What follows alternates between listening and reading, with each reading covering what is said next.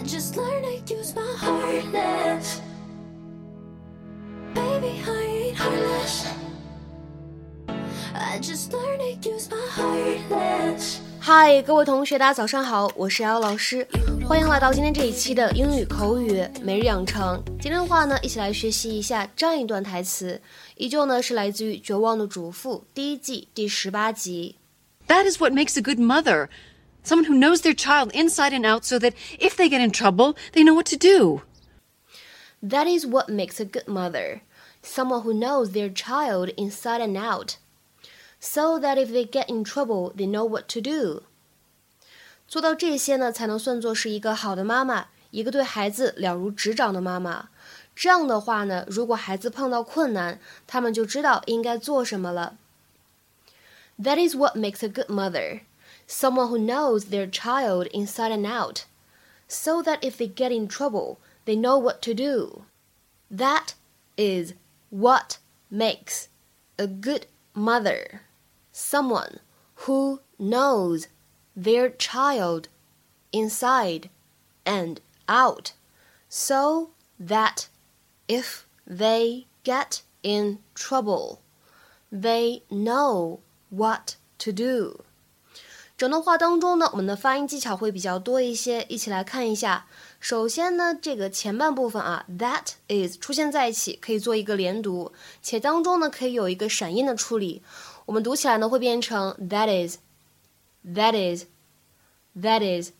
然后呢，what makes a 这样的三个单词呢出现在一起，首先前两者有不完全失去爆破，然后呢后两者做连读，what makes。a What makes a? What makes？a? 再来往后面看，good mother 出现在一起呢，不完全失去爆破，good mother，good mother。然后 inside and out 这样的三个单词呢，其实当中会包含两处连读，我们可以读成是 inside and out，inside and out。好，再来看一下后半部分，that。If 出现在一起呢，可以做一个连读，且当中这个 t 呢，我们可以读成是一个 flap t 闪音，就会变成 that if，that if。然后呢，get in 出现在一起，既可以连读，还有闪音，会变成 get in，get in。然后呢，看末尾这个地方，what to 这两个单词呢出现在一起，完全失去爆破，what to，what to，what to。Why aren't you dressed yet?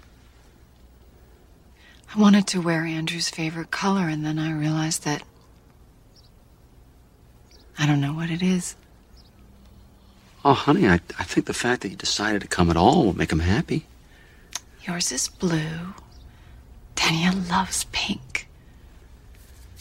And I have no idea what my own son's favorite color is. I'm telling you, it doesn't matter. How can you say that it doesn't matter? Of course it matters. Bree. That is what makes a good mother. Someone who knows their child inside and out so that if they get in trouble, they know what to do. I don't know him well enough.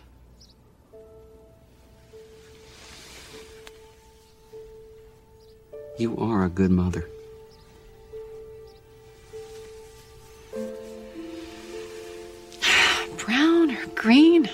just don't know. I'm going to wait in the car.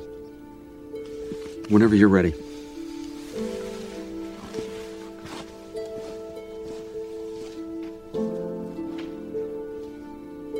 Green.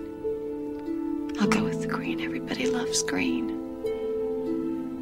在今天节目当中呢，首先我们来讲一下这样一个句型，就是在今天关键句当中前半部分出现的。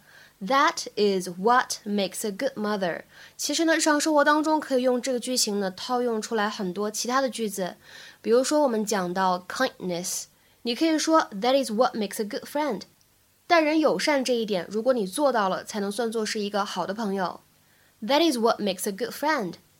那么再比如说呢，我们讲到 ambition。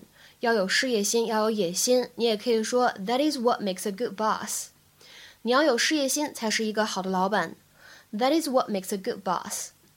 那么今天节目当中呢，我们重点来学习一下这样一个表达，存在于今天关键句当中的后半部分，叫做 know somebody or something inside and out。 它表示的意思是对某个人或者某件事情了如指掌。Know someone or something very well。比如说，下面呢来看一下这样的一些例子。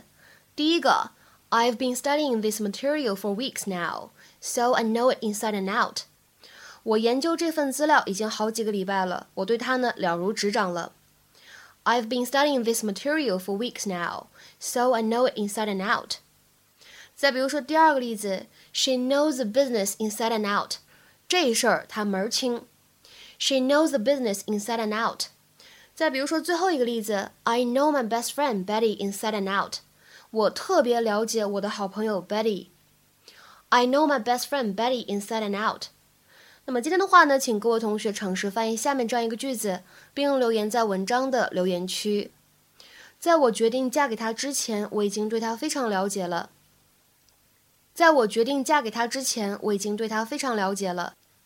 这样一个句子应该如何使用我们刚才讲过的 know somebody inside and out 来造句呢？期待各位同学的踊跃发言。我们今天节目呢就先讲到这里，拜拜。